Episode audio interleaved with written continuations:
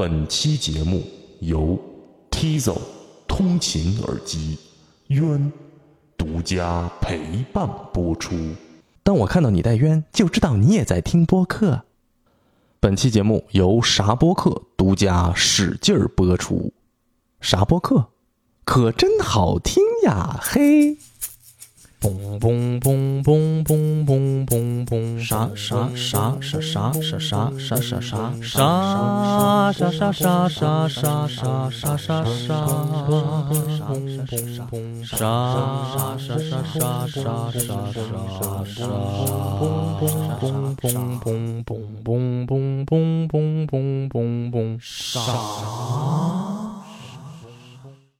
阿里山的姑娘她美如水呀，阿里里阿里里阿里阿里里。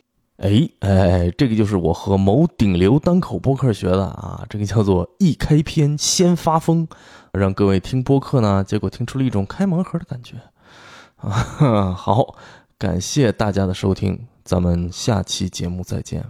嘣嘣嘣嘣嘣，是不是太贫了？啊，咱们收敛一下。大家好，欢迎收听咱们这一期的啥播客。哎呀，之前骂人的那期节目一经发出啊，咱们的这个节目呢，它就受到了社会各界的一致好评啊。大家都说什么玩意儿，狗带嚼子，你胡咧咧什么呢你啊？阿里嘞？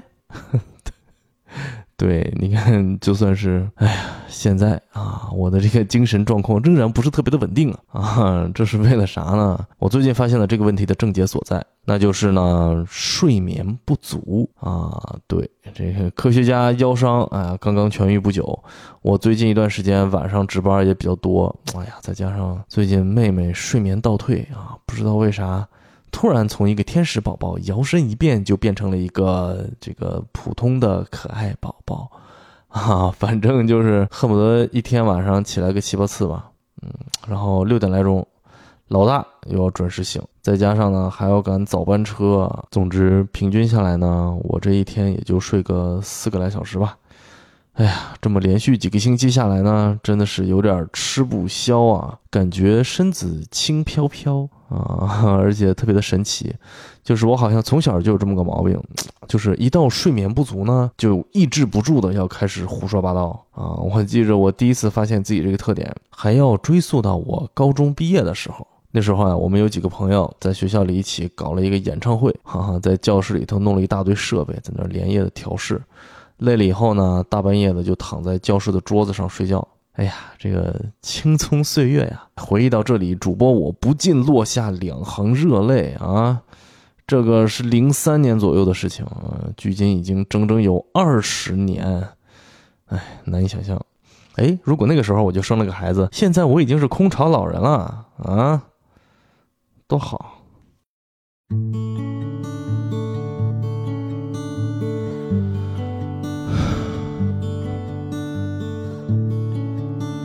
所以说，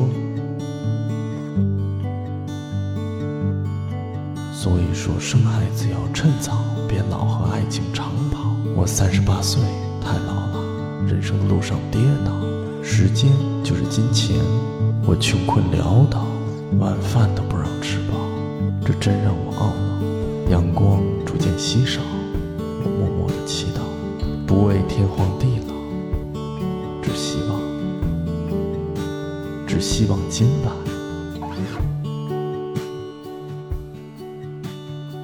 能睡好。嗯，请大家忽略我拙劣的表演，就像那饭后的甜点。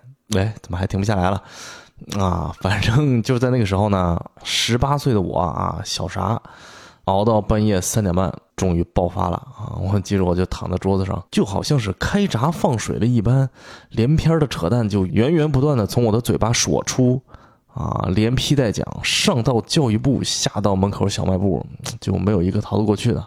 所以自那以后呢，我就学会了，就是熬夜的时候尽量少说话，啊，容易出事儿，啊，而且之后学了个日常熬夜的专业，嗯，时间长了呢，虽然偶尔破功。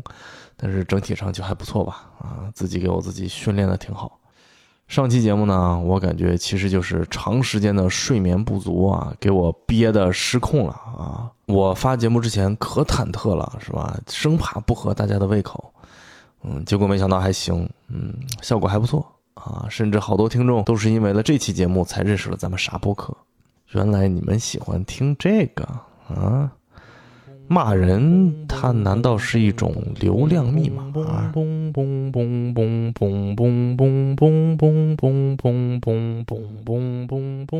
哎呀，你别说，可能还真的是啊！因为这期节目播出之后啊，竟然就有耳机品牌过来联系我说：“哎呀，傻老师，要不要试试合作呀？”我立马一个鲤鱼打挺，三个大字从我的脑中飘过：“我配吗？”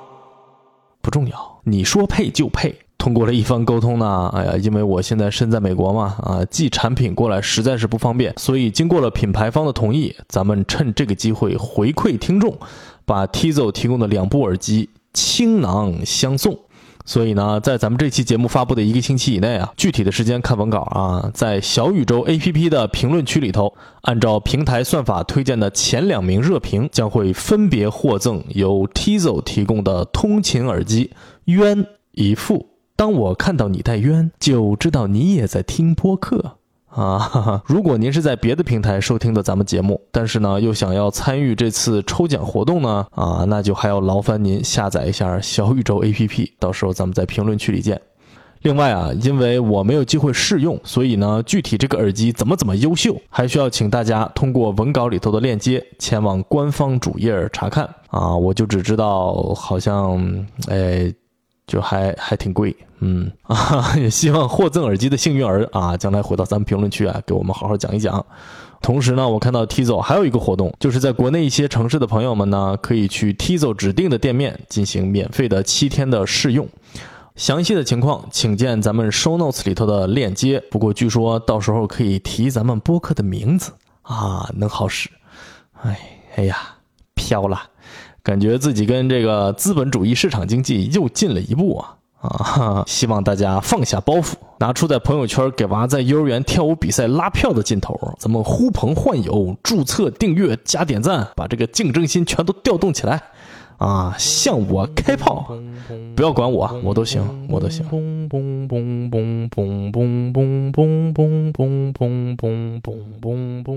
因为有赞助呢，咱们这就废话不多说了啊，直接咱们就进入主题。刚刚咱们已经有点漏题了啊，就是提到了一件小事，就是我们高中毕业的时候，好几个朋友啊一起办了一场班级内部的演唱会。说到这个故事呢，我们就不得不乘坐时光机啊，回到二十几年前，聊一聊一个神秘组织的诞生。而且啊，因为这个组织的一些残垣断壁，可能还存在在互联网的一些昏暗的角落里，啊，所以咱们为了不暴露太多关于当事人的隐私，咱们给他起一个化名，啊，就叫做，嗯，大苞米公司吧。嗯，提到这个大苞米公司啊，哎呀，我还有那么一点伤感。啊，我记得当时高中毕业，我们这个半闹着玩不闹着玩的小组织，因为我们几个人去了不同的大学，各奔东西，不得不解散呢。我当时还写了一篇真情迸发的文章来纪念他。啊，这篇文章现在已经找不着了，或者他可能还安静地躺在我爸妈家里头某台老电脑这个半死不活的硬盘里头，等待着某一天呢，彻底的从这个世界上消失。啊，我们的这个小组织是由三个小朋友在小学五年级的时候，在课间一边打闹一边成立的。一开始，我们的主打业务也就是给别人的课本上画点格调不高的漫画，或者偶尔给班里出个板报啥的。结果莫名其妙，好像是到了初中的后期吧，啊，在同龄人开始沉迷红警的时候，我们几个不成器的小极客，突然就开始沉迷编程，而这个鲜为人知的小组织，竟然就还因为这个做出了一些小成绩啊 啊！我还记得当时我机缘巧合从我爸的书架里头翻出来一本，哎呀，本来是翠绿，但是因为已经发黄，结果变成草绿的封皮的 Q Basic。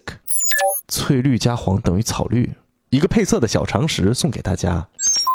每天晚上钻在被窝里头，我就打着手电，哎呀，偷偷的研究这本草绿的书，还偷偷的把脑子里面想好的代码写在纸上，等着什么时候有机会用电脑了，就可以直接敲进去调试。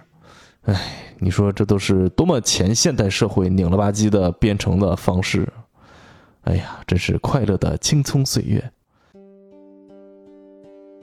我们就这样热情似火的精进着自己的编程技术，也终于一步一步的把当时的大苞米公司做成了现在的小米公司。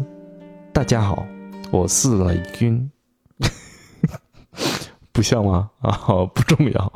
对，反正就是初中、高中嘛。啊，我们几个人集中的编了一些小软件、小游戏啥的，还有一个自己的小网站，甚至在当时还有着不错的访问量。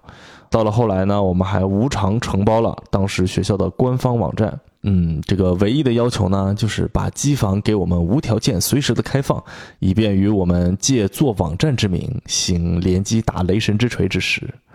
啊，是不是现在都已经没人知道这个游戏了啊？雷神之锤 Quake Three Arena 可以说是非常的血腥暴力啊！啊，对了，我们当时还给学校搭建了一个 BBS，哎呀，这也是一个古早的词汇啊，就是论坛啊。我们的同学呢都可以在上面建一个账号啊，发帖子交流，一时间他就红遍了全校啊。在我们那个小地方啊，没几个人的小学校里头，日发帖量就可以算是颇为惊人了。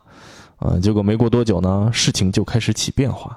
我们团队的技术总监，啊，我就不透露真实姓名了啊，咱们就先称呼他叫做某总。某总那个时候他还是个小某总啊，就经常正上课上一半呢，就被校长或者教导主任神神秘秘的就叫出去了，然后十几二十分钟之后才又回来。出去干啥去呢？删帖儿，哎。因为有人在论坛上骂校长啊，我们的小毛总可能要算得上是中国互联网最早的一批网络审查人员。后来这个事情啊越演越烈，除了删帖呢，还要应校方的要求查发帖人的 IP 地址，而且越来越频繁。小毛总没事就被叫出去删帖查 IP 啊，一天恨不得删个八百回，都删得快要辍学了。没有办法，所以这个 BBS 最后就被学校领导勒令关闭了。啊，所以你看呢，学校在这个时候，他不把工作的重点放在解决师生矛盾上，而是把反映出师生矛盾的这个媒介直接给关掉，好像这样一来呢，师生矛盾它就凭空消失不存在了一样啊。这个逻辑呢，可以说是古今无不同啊。对了，常听咱们节目的朋友，可能可以从主播我这个令人炸舌的年龄推算出来，这些事儿都是发生在二十一世纪初，这个二十几年前了。啊，能做一个网站呢，在那个时候还是一件挺稀奇的事儿吧。又加上我们几个人实在是年龄低微，该好好学习的时候呢，竟然如此的不务正业，那简直就是嗨，没听说过。我记着我们几个当时啊，还因为这些事迹啊，还被当地的媒体啊、广播站、电视台采访。我记得我妈有一天接到同事电话，说：“哎，你这个现在电视上播的是不是你儿子啊？我怎么看的这么像呢？”啊，于是这么一来，大苞米公司也成为了一个在当地小有名气的小组织啊，甚至就还有粉丝来信，一封，甚至还有粉丝见面会，一人。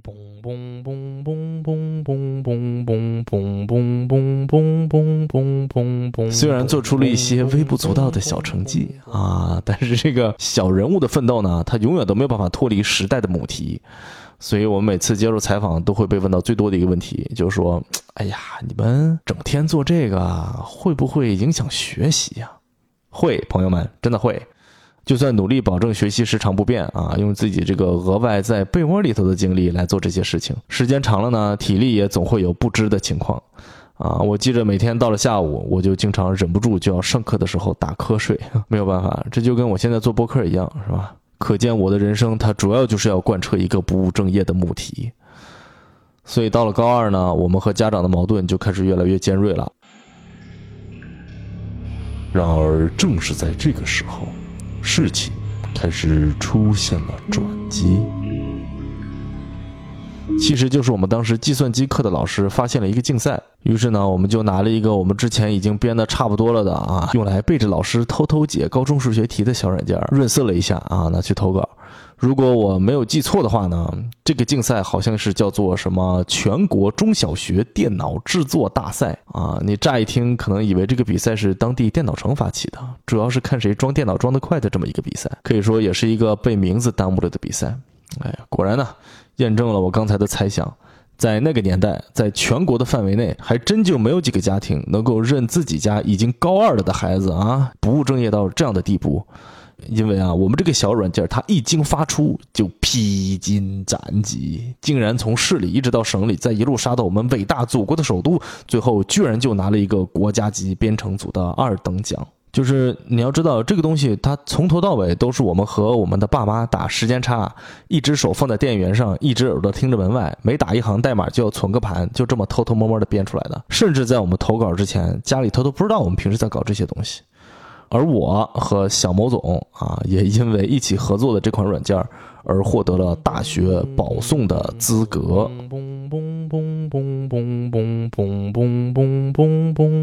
嘣嘣嘣嘣嘣嘣，你不是聊音频吗？怎么还吹上牛逼了呢？啊，没有，朋友们啊，我至今都觉得我这一生啊，走到如今，简直可以说是全靠运气。啊，虽然说保送的过程也比较的坎坷啊，也得和省里的各个学校的什么数理化竞赛的种子选手们一起参加各种选拔考试，还要跟各个学校管招生的老师面试。但是呢，我总觉得，如果不是因为这个奖啊，以我当时的水平，想要考到我后来去的大学，还是很有难度的。嗯，因为除了平时搞这些七七八八影响的课业以外呢，我们那一届的高考题目啊，非常之难，尤其是数学。哎呀，我感觉以我这个心理承受能力，数学考完我可能就得扔下书包，直接离家出走了。嗯，去找个建筑工地谋生。啊，现在我就得是，各位老铁，大家好，我现在给大家表演一个单手劈砖的这个搬砖博客。而且咱们就撇开获奖这个事情的概率它有多么的低，这个咱们就先不谈。就我们参赛的这个软件儿啊，我的参与程度甚至都不算太高。这个软件呢，当时是我和我们小某总啊，咱们刚刚提到了，我俩一起合作的。说到这里，咱们就不得不着重介绍一下我们闪闪发光的某总。某总，全球大厂联合收割机，目前在某大厂某部门担任技术总监一职，手底下也就两亿多人吧。啊，而他们的产品呢，每时每刻都在默默地影响着我们每一个人的人生。啊，其实我还真不太清楚人家现在是干啥的啊。平时好像我们也不太聊，嗯，但是既然要吹，咱们就吹狠一点啊！说两亿就两亿，我敢说，你敢信啊？不过当然啊，如今在这个行业里面大杀四方的某总，在当时呢，他还只是一个平平凡凡的信息技术小天才。所以在我们的这个合作里头，我虽然也贡献了部分功能性的代码啊，但基本上是一个工具人的角色。主体框架呢，尤其是我们当时软件的亮点功能，比如说函数图啥的，就都是由他来编写的。而在当时呢，某总对于信息技术的探索早就已经超越了这些高中生的小打小闹了。他甚至已经开始学习新的语言，并且着手进行一些更大型、更复杂的软件的设计。话题进行到这里，朋友们，我们终于要说到这期节目的主题——音频。你们还记得吗？啊，咱们这期节目聊的是音频呐。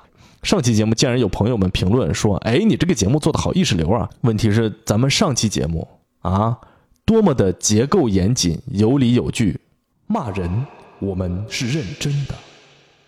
这期节目我才让你们见识见识什么叫做意识流。刚刚咱们提到啊，小魔总在家准备憋个大的，我觉得这个呢，可能就是我们每个人在成长中都会有这么一个阶段。就是大概到了初中、高中的这个年纪，我们心里的一些奇妙的小开关就会开始不受控制的开开合合，就会开始对一些能够对我们的情感层面产生强烈刺激的东西萌发兴趣。对，我说的就是音乐。哎，你们是不是以为我要开始聊早恋了啊？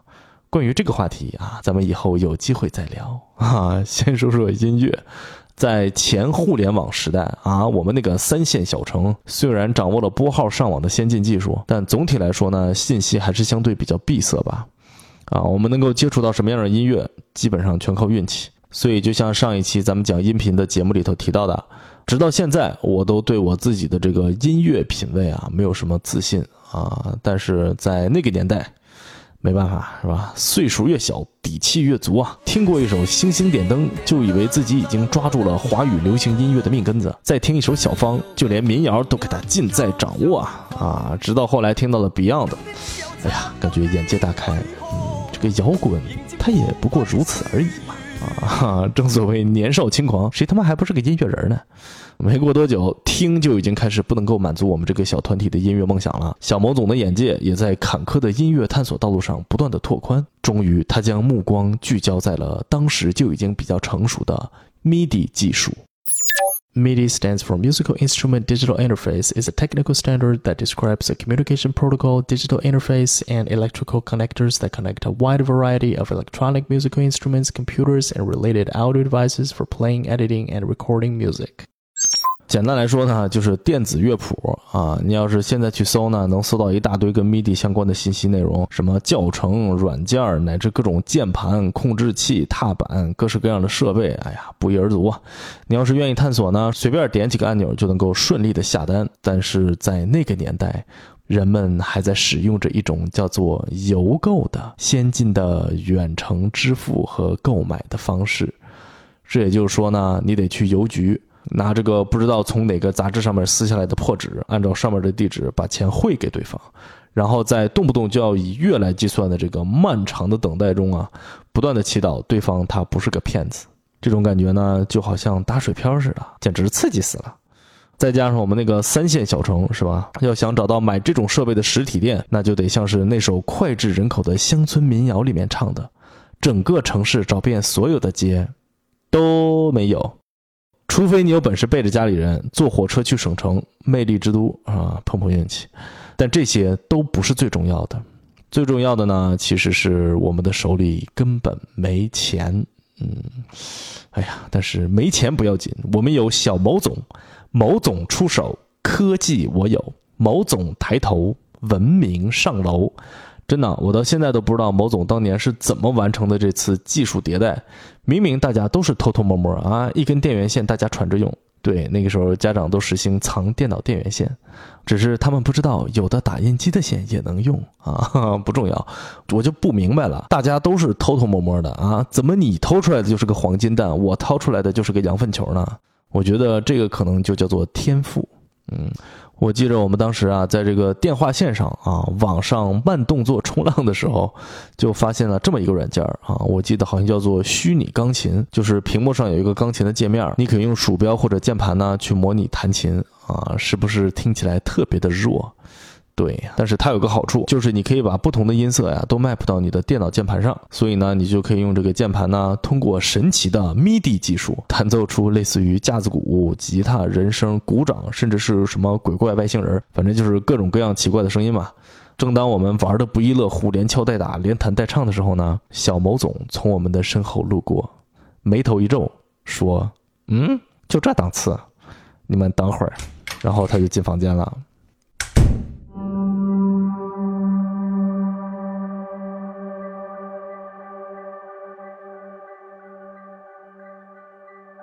在之后的五分钟里，我们从门缝里看到有红褐色的强光不断的在房间里面闪烁，并有水汽从门缝里若隐若现的散出。而在我们的耳畔，出现了一种我们从来没有听过的声响，它如闪电，似雷鸣，时而低沉，时而高亢。间或有人言之响，有相杂鸟兽之声。五分钟之后，小毛总缓步推门而出，而我们就在他的手中看到了一款设计精美、功能强大、手感一流的基于 MIDI 的现场演奏软件。是不是有点太夸张了啊？我感觉都快被我给整成神话传说了，但这个确实就是我当时看到这个软件的时候最直观的感受，就是大家平常一起上学放学，课间还一起打闹，甚至当时住的还特别近啊，我们就住楼上楼下，恨不得天天都泡在一块儿。怎么就突然间冒出来这么个东西啊？而且这个东西的厉害程度远超我的理解范围啊，甚至用的语言我当时都没有听说过。哎，算了。我之所以啊拿这个编程的奖，结果后来学了建筑，很有可能就跟这个有关系 啊。觉得这个水真的太深了，心里头没底。嗯，说到这儿啊，咱们不得不稍微聊一下这个软件的厉害之处啊。播客做成了产品发布会，发布的还不是赞助商的产品啊，也算得上是特立独行了。更何况发布的还是一款二十年前开发的软件，这都不是特立独行，这是倒立独行。我都不知道这个软件在咱们现在的这些系统上还跑不跑得起来啊？那个时候用的还是 Win 九八 Win XP 呢。这个软件在我心里头，后来把什么吉他英雄、Garage Band 之类的这些软件，不是我吹啊，直接就给他们一勺烩，都能把他们打包起来，然后再抄他们二十几条街，就这么厉害。咱们还是稍微正经的介绍一下啊，就是在当时以及在现在，其实也一样，市面上几乎所有的 MIDI 相关的软件都是以钢琴键盘为基本模板。这个呢，跟 MIDI 这个东西的形成的历史其实很有关系，而且其实它在操作上好像也确实更适合电子键盘。这个咱们就不细说了啊。我不做音乐人好多年啊，而且这个电子乐谱嘛，主要还是以记录和播放为主。小某总说不。我不接受，我要把它开发成一个全面的、炸裂的、现场的演奏的解决方案。键盘手、鼓手这些功能当然不在话下，但是最重要的，也就是这个软件最最需要解决的一个非常严肃的问题，就是现场演奏到底什么人最炸？是躲在后面戴着耳机点头的键盘手吗？是坐在后排全身运动搞得一身大汗的鼓手吗？是站在话筒前面扯着嗓子大喊的主唱吗？都别给我扯犊子，那肯定得是吉他手啊啊！你见过键盘手演着演着摔键盘的吗？你见过鼓手摔鼓的吗？你让他摔他都摔不动，甚至主唱都不行，因为他没法摔嗓子，顶多摔摔麦克风。大苞米公司作为一个买不起电吉他的准音乐创作团队啊，技术总监加创意总监的我们小毛总灵机一动。就把各种吉他的演奏模式和全键电脑键盘巧妙地结合了起来，硬生生的就这么原地创造出了一种全新的、独特的现场的演奏的表演模式。啊，这个演奏方式呢，哎呀，可能在前期准备的时候稍稍的有一些羞耻，就是你需要在你的键盘上头拴上一条肩带，啊，然后把它像吉他一样竖着挂在身上，端在手里头。啊，当然，当时我们不觉得羞耻啊，那简直就是一个炸裂。对，因为你把键盘这么一放呢，哎呀，你脑子嗡的一下，好像突然打开了一个什么小开关，悟了。因为老式键盘的数字小键盘加上上面的功能键，正好一共六行，竖过来以后，它它就变成了吉他的六根琴弦，而左手的 F 一二三等等功能键，就好像自然而然的变成了吉他的品。而且你不用担心是不是得练习指法呀，这个那个的，每个按钮它就直接可以被设置成一个和弦，直接把你变成一指琴魔。再加上用主键盘可以做功能键，什么音色、和弦、伴奏、打拍子等等等等的功能吧，你都可以随时的随意切换。反正这么一搞呢，只需要通过一些简单的训练和练习，你就立马成了吉他大师了啊！右手什么拨弦、扫弦，连按带扒拉，左手恨不得有一百来个和弦供你随便的切换。甚至还有什么柔弦、变调种种的功能吧？哎，我就跟你这么说吧，直接他就能圆了你的吉他梦。眼睛一闭，你就好像已经站在五棵松了，正搁那现场演奏啊！这比什么《吉他 Hero》吉他英雄还得有个设计好了的游戏，跟着他一共也就那么几首歌啊，弹来弹去，比那个厉害多了。他已经从一开始的一个有点像游戏一般的存在，变成了另一种东西，就是他似乎真的更加接近一个真正的乐器了。到了后期呢，小毛总更是天赋爆炸，开发出来了一整套的系统。它支持多台电脑互联，每台电脑充当一个乐器，然后连在一起，再由另外一台电脑整体的调控，一步一步的迭代成了一个非常完善的现场演唱会的整体的解决方案。大家注意啊，这个时候小某总还都只是一个在焦急的等待着步入大学的普通三线小城的高中生。后来到了大学里头呢，小魔总就拿着这套系统组建了一个乐队啊，并且在校园里组织了也不知道多少回演唱会。后来这个乐队啊，他越做越大啊，终于成了现在的五月天。大家好，他是阿信，呃，不信吗？没有关系啊，不重要 啊。总之，这个神秘的乐队他没有乐器，一人身旁一台电脑，怀里头就抱个键盘。这帮人里头好像没听说过谁真正学过乐器，但实际上竟然真的可以做到全员现场演奏。你就说神奇不神奇，炸裂不炸裂？当然，这都是后话啊。也正是因为有了这套系统，我们才会想要在高中毕业的时候给全年级的同学来一场现场的自弹自唱的演唱会。也就才有了咱们一开篇讲到的我这个人生中第一次熬夜的故事。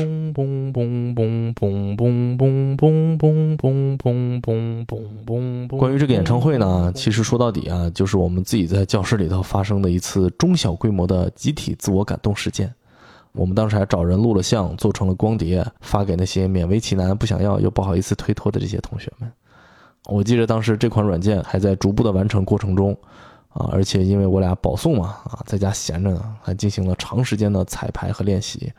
虽然最终的呈现也就那么回事儿啊，啊，还是挺开心的啊。现场观众的反应十分热烈啊，大家一起高呼牛逼，以此和这个操蛋的高中生活说拜拜。但是就像咱们刚才说的，高中毕业之后呢，我们就各奔东西。虽然我和小毛总啊，我们俩一块儿打包保送到了同一所大学，但是因为专业不一样啊，住的也远。他出来的早，我回来的晚，我们不得拜街坊，大波米公司呢也就逐渐的飘散了。哎呀，但是正是因为有了这么一段经历呢，我就养成了一个坏毛病，就是爱唱歌啊，咋办？这个忍不住，尤其喜欢洗澡的时候唱。那个时候我都已经步入了大学的校园，成为了一名莘莘的学子啊，莘莘学子最大特色除了吃食堂就是住宿舍。我们当时住新校区啊，就还行，四人一间，还有独立的卫生间可以洗澡，已经算是条件非常之好了。但是即使是这样呢，洗澡的时候大声唱歌啊，难免别人就得有意见。尤其是我们这个专业是吧？每个人都作息混乱啊，一天二十四小时，恨不得随时都有人醒着，也就随时都有人在睡觉。给我憋的，真的，我多年以后终于自己独居了，我才感觉到随时随地的唱歌自由，那才是真的自由。不过现在呀，家里头人口众多，哎呀，这种自由又没了。幸好我也不如以前那么爱唱了。多年的婚姻生活，早已磨平了我们各自的激情。让我们逐渐的领悟到，柴米油盐才是这个世界的终极真理，平平淡淡才是整个宇宙的核心价值观。我这都说啥呢？意识流啊，意识流，这个呢就属于走神了 啊！我感觉整天睡眠不好，我现在都有点这个注意力缺失综合症了。说到这个注意力缺失综合症。我前两天刚好看了个视频，这个视频讲的什么不重要，我们不是在说唱歌呢吗？搁这闹啥呢？对，虽然我比较爱唱歌，但是我其实很不喜欢我自己的这个嗓音。当然啊，现在在中文互联网上流传着这么一种声音，很多人都在说啥播客的主播声音最好听呢？我也好奇啊，承蒙大家的喜欢。我其实录节目的时候，声音比我平时说话声音可能还要低一点哎呀，这样呢就显得稍微沉稳一些啊，不至于叽撩叽撩的。倒也不是故意装深沉啊，主要就是一开始录音，不知道为啥自己他就不由自主的就有这么一个转换，嗯，改都改不过来，非常奇妙。我前两天好像听节目，听教主说他好像也会这样，嗯，这可能是一个中文播客圈值得研究的话题。男主播声音无故变低。这到底是这个行了吧？不说烂梗了啊！其实我主要是想说，我这个嗓音呢，我自己总结就是高音有余而厚重不足。如果用来唱个什么京剧、民歌、信天游啥的呢，没得说，一把好手啊，叫小帆都能给你弄上去。我就不给你们演示了啊！这一条街的娃都得被我给吵醒。但是唱所有其他的歌，尤其是特别需要真情实感的歌曲。就总觉得免不了呢，就有一股子若隐若现的山药蛋味儿。哎，真的困扰了我好多年。山药蛋派的情歌王子，唱的好了，也顶多就是土颗里头钻出了一个金嗓子喉宝。他好，我也好。哎，又走神了。行吧，播客节目做到这里，我陷入了沉思啊啊！就我这叭叭叭乱说一通，你们真爱听吗？本来计划是想要给你们讲讲我大学时候参加唱歌比赛的经历，而且其中这里面还有一个暧昧而又尴尬的小故事。但是已经聊了这么多啊，这期节目已经拖了两个月了，再这么下去又得再拖两个月，俩月复俩月，俩月何其多，所以咱们就快刀斩乱麻。之所以聊了半天什么音乐啊、唱歌，除了要给大家介绍我们某总这个傻宇宙里面的新人物以外呢。其实就是想和大家追本溯源，说说为啥咱们这个节目里头总有一些乱七八糟，要么是哼哼，要么是唱的这个环节，啊，其实这个就是因为呢，我我乐意，嗯，这是我的个人爱好。东东锵老师在我投稿基本无害的那个节目里头呢，人家还夸我呢，啊，说这个主播是一个对声音有想象力的人。哎呀，真是不敢当啊！这个我觉得，如果可能真的有那么一点点，这应该就和我那些年吧，莫名其妙没事搞一堆奇怪的音效，在那个键盘上跟个大猩猩似的瞎按，有那么点关系。现在回头看呢，它可能是一个潜移默化的训练的过程，而且应该算是我和音频这个媒介形式的第一次结缘吧。虽然那个时候还没有播客这类音频节目的形式。但是我对声音技术的了解啊，以及最早的一些音频剪辑的技术，也都是在那个时候接触到的。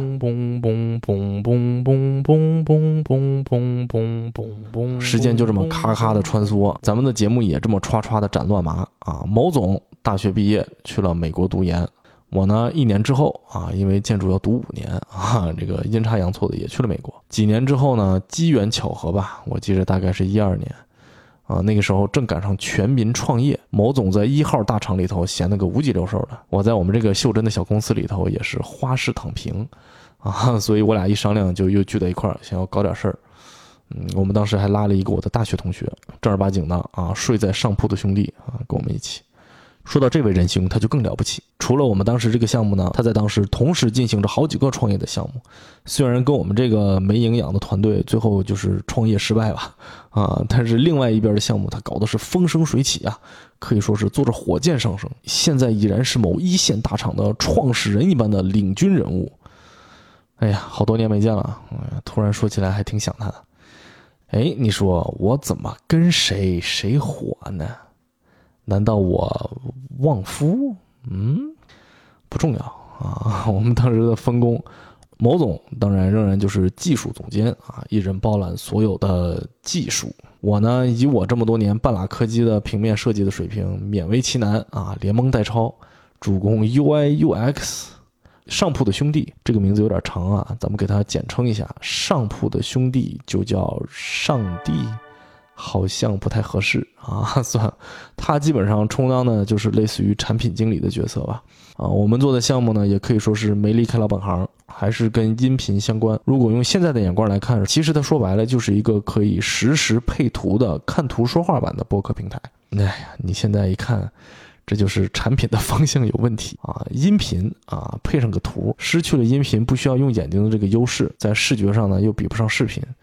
就这么个高不成低不就的拧巴的东西啊！再加上我们的团队全员把它当做副业在搞啊，恨不得半年才更新一个版本，不可能根据用户使用的情况及时迭代。关键是还清高的很，瞧不上当年就已经年入好几个亿的某视频直播平台，笑话人家土里土气啊，抄都不洗的抄，这就属于跟钱有仇，注定要失败。啊，当时我们同期开始的，我记得还有喜马拉雅、蜻蜓吗？还是励志 FM？你看人家现在是吧？现在的小朋友很有可能都不知道喜马拉雅它原来是个山啊。蜻蜓倒还是蜻蜓，可见他还没有干过喜马。那个时候我就悟出来个道理，就是如果你既要又要啊，想同时抓到两只兔子，那基本上就是不可能的事情啊。最后一般都是两边都完蛋嘛。就好像你如果又想要一个稳定的工作。又想在播客事业上有所建树，那你最后的归宿很可能就是一个住在桥墩子底下的失业过气流浪主播。那我现在搁这儿干啥呢？啊，有一句文言文来形容我现在的这种行为，就是“狗改不了吃屎”。啊，那么做这个项目为啥和我做播客有着千丝万缕的联系呢？那是因为当时网站做好以后啊，根本就没有节目啊，我就自告奋勇担任了首批节目制作的重任，制作出了一系列在当时家喻户晓、脍炙人口的优秀作品。这其中就包括新手用户使用指南、APP 操作技巧、新版本发布预告等等令人回味无穷的音频节目。咋整，缺人呢。当然，除了这些以外，我还是有正儿八经的做了一些内容的。其中反响比较好的呢，是一期介绍伊藤润二恐怖漫画的节目。那个时候完全不知道什么是播客，压根没有概念。节目基本上是我照着我脑子里头纪录片的那个感觉在做啊，而且为了烘托气氛，后期加了各种的音效、背景音乐，可以说是有多大劲儿使多大劲儿啊！用力过猛的这个情况是非常的严重啊。另外呢，巧了，当时也跟现在一样啊，就是现在那个 moment，那个稿子都是在地铁里头写的，只不过那个时候是在纽约的地铁里头，现在是在波士顿的火车上。哎呀，当时这期节目啊，在完全没有什么人知道我们这个软件的情况下，收获了五百多次的收听和来自四面八方的赞美。这个数据呢，甚至超过了现在有五千左右订阅的我的某一些节目。我记得那个时候还正好赶上科学家做阑尾炎手术，我在医院陪床，趁着他睡着了的时候，我都还在那看评论。我前两天为了咱们这期节目啊，又把这个录音给翻出来了，拖着听了一下啊，全篇只有不到十七分钟。音质可疑，嗓音飘忽啊，念稿的痕迹十分严重，背景音乐也太杂，而且当时因为有图片帮忙嘛，内容就可以偷懒，所以稿件的质量其实也就比较一般。哎呀，这么说吧，顶多也就只能达到嗯，现在中文播客界的平均水平。哎呀，不行不行不行。咱们以后可不能这么说话了，我得注意一点啊！这个录音现在还在啊，如果大家感兴趣呢，我之后可以当做番外篇给你们放出来吧，好让你们好好笑话笑话我这十几年前的青涩模样啊！不过在那个时候年轻嘛，就比较爱飘，至少比我现在爱飘啊！这个频道虽然之后啊，因为整个软件都宣告下线了啊，所以就做了那么几期节目就戛然而止，但是我好像还挺会做单口的音频节目的这个错误认知呢。却已经深深地刻在了我这颗，怎么说呢？这个以不务正业为主要运转动力的脑海里头。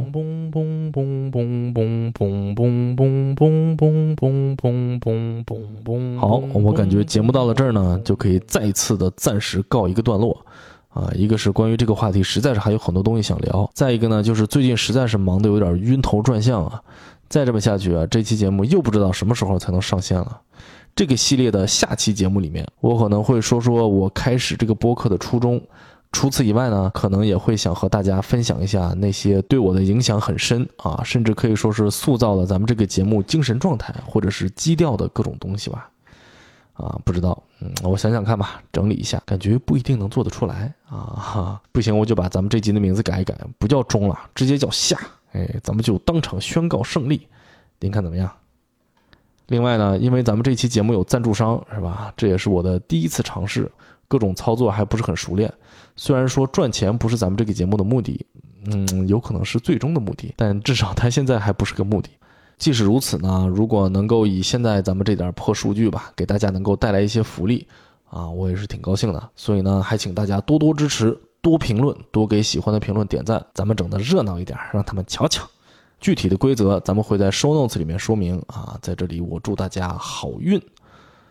对了啊，最后有个事儿啊，我想稍微提一下，就是上期节目里头啊，我随口说了一句，说我虽然表扬了半天闲聊啊，但是最新一期节目呢，啊，因为我在这边没有支付方式，还没有能够收听，结果这期节目发出的第二天。好像吧，就第二天，就有一位听众朋友在小宇宙上头购买了这一季的闲聊作为礼物送给了我，然后还跟我说，嗯，别有压力啊，生活为重，慢慢更新就好。哎呀，真的很感动啊！就是说实话吧，我打心眼儿里头啊，不知道为什么，我一直觉得啊，我可能不配拥有大家对我的喜爱，嗯，有可能我就是这个样子。就是表面上谁都不服，瞧不上这个啊，瞧不上那个，整天狂的不行。但其实内心里头可能没有什么自信吧，啊，永远都在那儿哆哆嗦嗦的试探。哎，怎么说呢？感谢吧，哈，我争取配得上你们大家对我的喜欢。这一季的闲聊啊，我都听了，听了好几遍，我很高兴。好了，感谢大家的收听。咱们下期节目再见。嘣嘣嘣嘣嘣嘣嘣！感谢大家收听啥播客，喜欢啥播客的朋友们呢？还有，请您在小宇宙 APP、喜马拉雅 APP 或者任何您其他收听播客的 APP 中踊跃的订阅、癫狂的转发。同时，如果您对我这个播客有什么意见或者建议，或者您有什么想要听到的话题，就请在评论区留言吧。总之，感谢大家的支持，拜拜。嘣嘣嘣嘣嘣嘣嘣。